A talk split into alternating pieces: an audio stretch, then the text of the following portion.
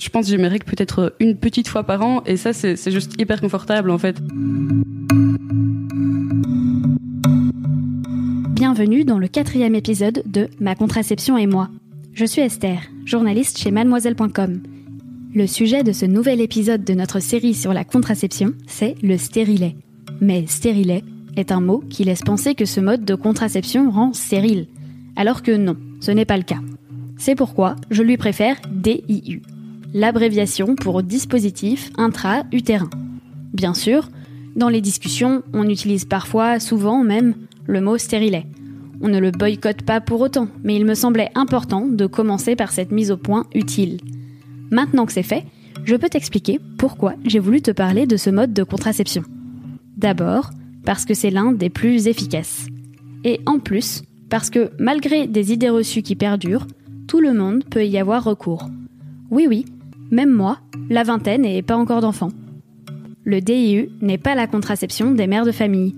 J'en suis la preuve vivante puisque j'ai moi-même abandonné la pilule que j'oubliais trop régulièrement pour adopter un petit bout de cuivre au creux de mon ventre. Mais avant d'en arriver là, je n'étais pas non plus 100% confiante. Parce qu'on entend tout au sujet des DIU, légendes urbaines et faits avérés, avec un peu de difficulté à distinguer le vrai du faux. Alors voilà, encore une fois, je me suis tournée vers le docteur Laura Berlingo pour qu'elle m'explique ce qu'est le DIU. Comme son nom l'indique, ça se positionne dans la cavité utérine. Le DIU, c'est très efficace parce que ça agit de multiples façons. Comme tu l'as très bien dit, il y a deux types de DIU. Le DIU au cuivre, le cuivre, euh, ça a un effet spermicide, donc il tue les spermatozoïdes. Ça épaissit la glaire cervicale. Donc la glaire cervicale, c'est ce qui est au niveau du col de l'utérus, qui en dehors d'une contraception permet de capter les spermatozoïdes et de les envoyer vers les ovocytes. Là, au contraire, ça l'épaissit, ça empêche les spermatozoïdes de passer le col et sa présence dans l'utérus, si jamais euh, il devait y avoir une nidation, enfin, ça empêche la nidation. Si jamais l'ovocyte et le spermatozoïde se rencontrent, euh, le, futur embryon ne pourra pas arriver euh, jusque à l'endomètre pour poursuivre sa croissance. Le DU hormonal, donc on dit hormonal, faut savoir qu'on parle d'une hormone qui est la progestérone, un DU à la progestérone. il agit en épaississant la cervicale aussi et en atrophiant l'endomètre. Donc l'endomètre qui est à l'intérieur de l'utérus de la même manière. Enfin voilà, ça empêche euh, euh, toute nidation, comme je viens de le dire pour le, le DIU au cuivre, euh, avec une action hormonale locale. Sauf que quand on met ces DIU, c'est pour euh, 5 ans pour la plupart. Même les nouveaux DIU maintenant euh, à la progestérone avant, ceux qui étaient euh, pour les nullipares, c'est-à-dire les, femmes qui avaient jamais eu euh, de, de grossesse et d'accouchement, euh, ils duraient trois ans. Maintenant, il y en a un nouveau qui dure cinq ans, qui est petit aussi et qui dure cinq ans. Quand j'ai fait poser mon DIU au cuivre il y a un peu plus d'un an, tout s'est très bien passé. Je suis allée chez une sage-femme adorable qui me l'a posé sans que je ne ressente de douleur. Pour te donner une idée, j'ai déjà peu mal quand j'ai mes règles, eh bien j'ai eu encore moins mal. J'ai juste eu pendant une heure un sentiment de faiblesse vague, mon corps qui réagissait à l'idée qu'il y ait un truc qu'il ne connaissait pas à l'intérieur de lui. Mais j'ai envie de laisser Anne raconter son expérience à elle avec le DIU hormonal qu'elle a adopté dès ses 17 ans. La première fois que j'étais chez une gynécologue, elle m'a un peu pris de haut, comme beaucoup d'autres jeunes. Après, je m'en suis rendu compte, et elle m'a directement proposé, euh, elle m'a directement euh, donné une ordonnance pour prendre la pilule, sans vraiment me demander mon avis. Et comme moi, j'étais un peu stressée, j'avais un peu peur d'elle, eh ben, euh, j'ai trop rien dit.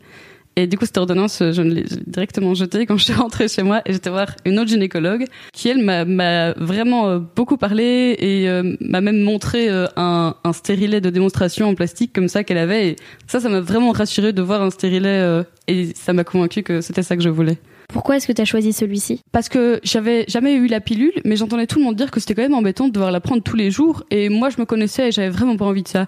J'ai hésité avec un patch ou euh, limite en implant parce que ça restait longtemps, mais il y avait beaucoup d'hormones là-dedans. Et Sterilem paraissait être un bon compromis entre les deux parce que c'est des faibles doses d'hormones et, et comme ça, je devais plus y penser pendant même plusieurs années, quoi. Et je le trouvais vraiment sympa. Je l'ai renouvelé une fois parce que euh, celui que j'ai, il doit être renouvelé tous les trois ans.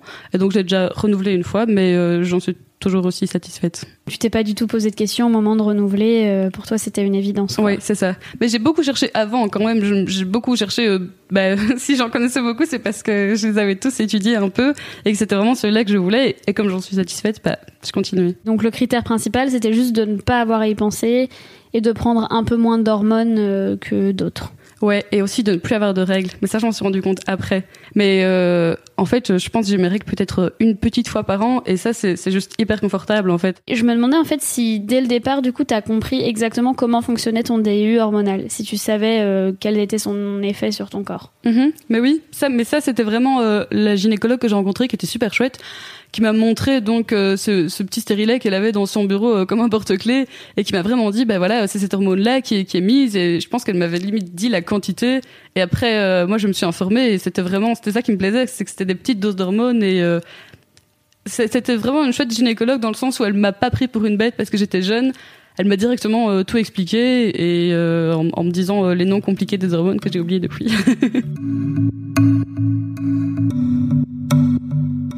La première pause de stérilet, ça s'est super bien passé. J'ai vraiment, euh, je crois que il y avait une petite douleur quand on le mettait vraiment, mais après j'ai pas été malade les semaines après.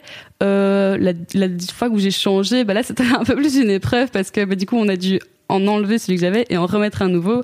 Et euh, là j'étais un peu mal, mais je pense que j'étais juste mal euh, comme comme une fille euh, qui a ses règles et qui a des, des, grosses douleurs de syndrome prémenstruel ou quoi. J'étais juste, euh, j'étais pas bien, j'étais au lit quoi, mais c'était sur le moment, on a mal, et puis après, un mois plus tard, on se dit, ah, c'est bon, je suis partie pour trois ans, et donc, c'est super, en fait, on oublie déjà.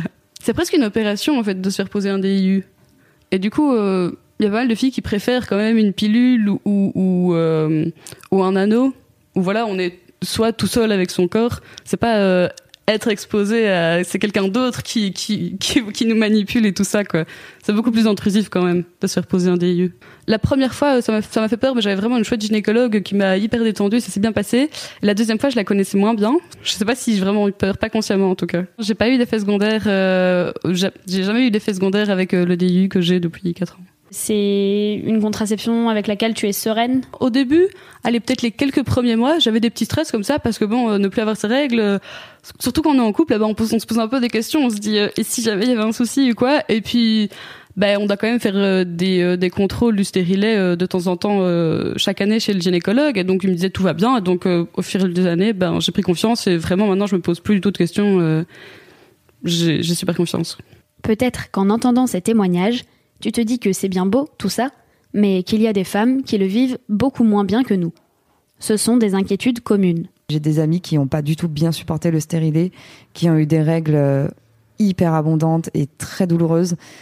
Et euh, ça me et voilà, le stérilet et l'implant, ce sont les deux trucs qui me paraissent fiables et qui me font très peur. Du coup, j'ai voulu en savoir plus sur les désavantages que pouvait comporter le DIU. Est-ce qu'il y a des contre-indications à la pose de l'un ou l'autre de ces DIU Ouais. Alors oui, il y a des contre-indications euh, qui sont pas les mêmes. Alors pour les deux types de DU, euh, la première contre-indication c'est la grossesse. Ça paraît idiot, mais il faut vérifier. Enfin, faut pas poser un DU à une femme euh, en, en début de grossesse. Hein. Sans doute à six mois, on s'en rendra compte, mais euh, le début de grossesse. Euh, une infection génitale en cours ou récente. Ce sera pas une contre-indication à, à terme, une fois qu'elle sera traitée et qu'on sera un petit peu à distance. Mais si on est en plein, euh, en pleine euh, infection, en pleine salpingite ou, autre infection du type, il faut pas poser le DIU à ce moment-là. Une autre contre-indication pour les deux types, c'est euh, la malformation utérine avec notamment une déformation de la cavité utérine. Ça paraît assez logique, on met les choses dans l'utérus, il faut que l'utérus soit formé à peu près euh, normalement. Et euh, le cancer de l'utérus, de l'endomètre. Donc l'endomètre, la partie intraclavitaire. Les contre-indications spécifiques euh, du DIU au cuivre, bon, l'allergie au cuivre, c'est la plus bête, mais quand même, voilà, faut être en DIU au cuivre à quelqu'un d'allergique. Euh, les règles hémorragiques et douloureuses, puisque ça risque d'accentuer ce phénomène.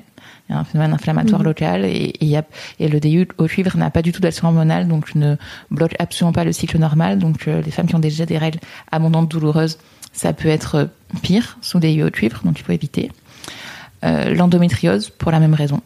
Parce que euh, quand on a des, des règles douloureuses, ben, ça, peut accentuer le phénomène. Et le syndrome des ovaires polykystiques, pour la même raison, globalement. Parce que le syndrome des ovaires polykystiques, il faut mieux choisir une contraception qui met les ovaires au, au repos. Et le au cuivre ne met pas les ovaires au repos.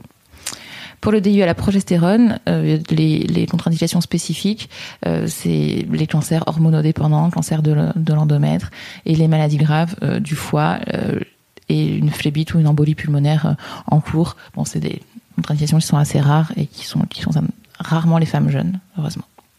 Et je veux juste préciser que le CUP et les DIU ne sont pas incompatibles. D'accord. Parce que c'est euh, voilà, c'est des choses dont on a C'est vrai que c'est une question qu'on entend euh, souvent. Moi-même, quand je me suis fait prescrire un DU, la première fois, euh, on m'avait dit que c'était pas possible de continuer à porter une cup. Mhm. Il s'avère que je porte une cup et un DIU et Mhm. que je ne me porte pas plus mal. Ouais. Euh, il faut juste faire attention, en fait, euh, si je ne m'abuse, à pas tirer sur le fil quand on Tout pince la cup pour la retirer. Mais pour ça, on peut aussi demander à les faire couper court lors de la pose du DIU. ouais, tout à fait. Est-ce qu'il est possible de savoir à l'avance comment on va supporter un DIU Alors, savoir à l'avance les choses, globalement, c'est difficile dans la vie. Euh, je pense qu'il y a deux questions différentes. Là, c'est comment supporter la pose du DIU et comment on va le supporter euh, à long terme. Alors, sachant que, comme on a dit tout à l'heure, si d'emblée euh, on a des règles abondantes et douloureuses, on évite le, le DIU au cuivre. Euh, pour la pose, faut savoir c'est pas toujours douloureux, mais que ça peut l'être. Et faut pas dire le contraire, je pense. Et ça dépend pas que de la technique du soignant, mais aussi de caractéristiques individuelles. L'ouverture du col de l'utérus, la forme, la taille, la position de l'utérus. Mais il y a vraiment des femmes, enfin, faut se rassurer, parce qu'il y a des femmes qui ont pas du tout mal. Même si elles ont jamais eu d'enfant avant. Moi, j'en ai vraiment posé beaucoup des DIU à des femmes qui avaient jamais eu d'enfant, et la plupart du temps, elles n'ont pas mal. Après, oui, ça arrive aussi. Donc, euh, dans les deux sens, il faut pas trop se faire d'idées. euh, se dire bah j'aurais pas du tout mal parce qu'on peut être vraiment déçu et je pense qu'il faut se préparer un petit peu Euh, mais statistiquement il y a beaucoup plus de femmes qui n'ont pas mal que de femmes qui ont mal le type de douleur au moment de la pause c'est en général plutôt comme des contractions comme pendant les règles un peu plus fort parfois moi je pense qu'il faut quand même juste essayer de se mettre euh, dans les meilleures conditions euh, pour avoir le moins de douleur possible le jour de la pause euh, se renseigner au maximum sur ce que c'est un DU, à quoi ça ressemble, sa forme, sa taille, euh, de- d'appréhender un petit peu tout ça, ne pas hésiter à demander euh, aux praticiens qui posent le DU toutes les questions qui nous passent par la tête. Si on a envie qu'il nous raconte ce qu'il est en train de faire, lui dire. Si on n'a pas envie qu'il le raconte aussi, lui dire, parce qu'il y a des femmes qui préfèrent savoir exactement ce qui est en train de se passer dans leur corps, et il y a des femmes qui veulent surtout pas savoir. Donc, faut pas hésiter à en parler. Euh, essayer de se relaxer au maximum, de prendre euh, éventuellement des, médicaments contre la douleur. Alors, Doliprane, Spasfon, hein, une heure avant la pause, ça peut vraiment aider. Euh, et plutôt se faire poser le, le DU en fin de règle. C'est le moment où le col il est le plus ouvert, en fin de règle ou quelques jours après les règles. Et s'il est formé à ça, faut pas hésiter aussi à lui demander de, ne, enfin, c'est un sujet un peu à controverse dans la profession, euh, mais de ne pas mettre de pince de podi. La pince de podi, c'est une pince qu'on met sur le col de l'utérus. Et parfois, les, les femmes qui n'ont pas eu, euh, souvent quand il y a eu plusieurs grossesses et plusieurs accouchements, le col de l'utérus il est plus très innervé, donc ça fait pas mal. Mais par contre, chez une femme qui a jamais eu d'enfant, ça peut faire mal. Et si les conditions locales s'y prêtent et si le praticien est formé à mettre sans, sans pince, ça peut vraiment diminuer la douleur lors de la pause. Et par contre, à long terme, sur euh, le type de règles, les douleurs, etc., qu'on va avoir, ça, c'est pas prévisible. Et j'ai envie de dire la même chose que pour les autres types de contraception. Euh, faut se laisser un peu de temps. Parce que c'est quand même un corps étranger qui vient dans l'utérus. Euh, on n'a pas l'habitude. Et parfois, un mois, deux mois, trois mois. Et c'est pour ça que souvent, quand on pose des DU, on aime bien revoir les patientes un à trois mois après pour leur demander comment ça va et comment elles le tolèrent. Moi, j'aime bien voir trois mois après parce que voilà, au moins, euh, s'il y a eu un problème entre temps, elles reviennent, dans tous les cas. Et sinon, souvent, trois mois après, bah, on voit si ça convient ou si ça convient pas. Si les règles, elles sont super abondantes, si elles me disent qu'elles ont des douleurs à chaque fois qu'elles ont des rapports sexuels, hein, dans ce cas-là, on, on change. Et est-ce qu'on risque de garder des séquelles ou une infertilité après euh, avoir euh, utilisé un DU Alors non. Pour euh, la, il y a- il y, a beaucoup de la peur des IST dans des infections sexuellement transmissibles euh, sous DU. C'est pour ça que pendant longtemps, on n'a pas voulu prescrire euh, de DU aux femmes jeunes qui étaient, euh, qui avaient plusieurs partenaires, en disant qu'elles allaient euh, développer des infections sexuellement transmissibles et se rendre stériles. Euh, le DU ne favorise pas la transmission des IST, c'est de pas se protéger. C'est les rapports protégés qui transmettent les IST. Euh, après, je dis ça, mais évidemment, si on a des signes cliniques, comme si on a un DIU et qu'on a des signes qui évoquent une infection, bah, il faut pas hésiter à consulter, à se faire dépister et à se traiter. Parfois, on peut être amené à enlever le DIU, parfois non. Ça dépend du type d'infection et ça dépend, euh, ça dépend du germe et de la localisation de l'infection. Dans tous les cas, une IST bien traitée, il n'y a pas de séquelles. Et de la même manière, une IST maltraitée sans DIU peut laisser des séquelles. Ok. Donc il n'y a pas de rapport direct entre séquelles d'IST et DIU. D'accord. Et euh, concernant, on entend beaucoup de mythes autour de ce qui pourrait être, je sais pas, perforation de l'utérus ou ce genre de choses. Ouais. Alors la perforation de l'utérus, euh, la plupart du temps, il faut savoir que euh, la perforation, elle survient au moment de la pause. C'est-à-dire que alors pour plusieurs raisons différentes, ça peut être parce que, par exemple, juste après un accouchement, l'utérus est plus fragile, il est encore un peu lourd, il est plus fragile, ou juste après un avortement aussi. Euh, du coup, euh, au, moment de la pause, il peut y avoir ce qu'on appelle un faux trajet. Quand on pose un DIU en consultation, on met un spéculum et après on fait ce qu'on appelle une hystérométrie. C'est-à-dire qu'on va mesurer la longueur de l'utérus, de la cavité utérine, pour savoir à quelle distance on met le DIU. Il y a des femmes qui ont un utérus qui mesure 6 cm, d'autres 8, d'autres 10. Il faut le savoir avant. Euh, à ce moment-là, donc on, on, introduit ce qu'on appelle un hystéromètre, c'est une sorte de petit bâton dans l'utérus, et on peut faire un faux trajet, c'est-à-dire perforer l'utérus. Alors, je vois que tu fais une grimace, mais finalement, souvent, ça fait pas très mal. Et les femmes ne se rendent pas forcément compte. Ce qui peut être un problème, en fait, à terme. C'est-à-dire qu'il va y avoir cette perforation, le stérilet est posé, le DIU est posé, et on vérifie toujours, enfin, alors toujours. Aujourd'hui, en France, normalement, j'espère que tout le monde vérifie à l'échographie euh, où est posé le DIU. Et si la perforation elle a eu lieu avant la pause, en fait, il peut, on peut avoir l'impression juste au moment de la pause que le DU est bien en place, et finalement on se rendra compte trois mois après qu'il était, il est pas au bon endroit. Et pas au bon endroit, effectivement, quand il y a une perforation, ça veut dire euh, dans le ventre, puisque ça passe à travers le, à travers l'utérus et que derrière l'utérus, bah, il y a la cavité abdominale. Euh... Alors ça me... je me sens pas bien. mais c'est très rare. Et ben, voilà, mais du coup pour aller le chercher, après c'est j'en ai plus, hein, ça arrive. Hein. Euh, pour aller chercher après, euh, il faut faire une, une célioscopie, donc euh, mettre une caméra dans le ventre. C'est le même type d'intervention que pour l'appendicite en fait. On, on, met une caméra dans le ventre avec des instruments, on va chercher le TU, on l'enlève. C'est pas une intervention compliquée en soi, hein. mais, mais effectivement, ça peut arriver. C'est extrêmement rare. C'est okay. extrêmement rare.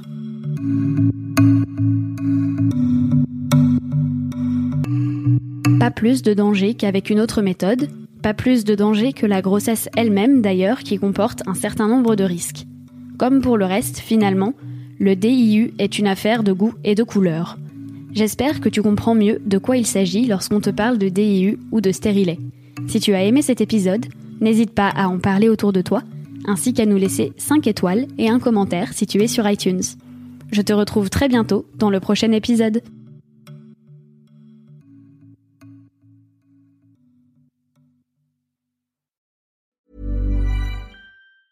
Ever catch yourself eating the same flavorless dinner three days in a row? Dreaming of something better? Well, HelloFresh is your guilt-free dream come true, baby. It's me, Kiki Palmer. Let's wake up those taste buds with hot, juicy pecan-crusted chicken or garlic butter shrimp scampi. Mm. Hello Fresh. Stop dreaming of all the delicious possibilities and dig in at HelloFresh.com. Let's get this dinner party started.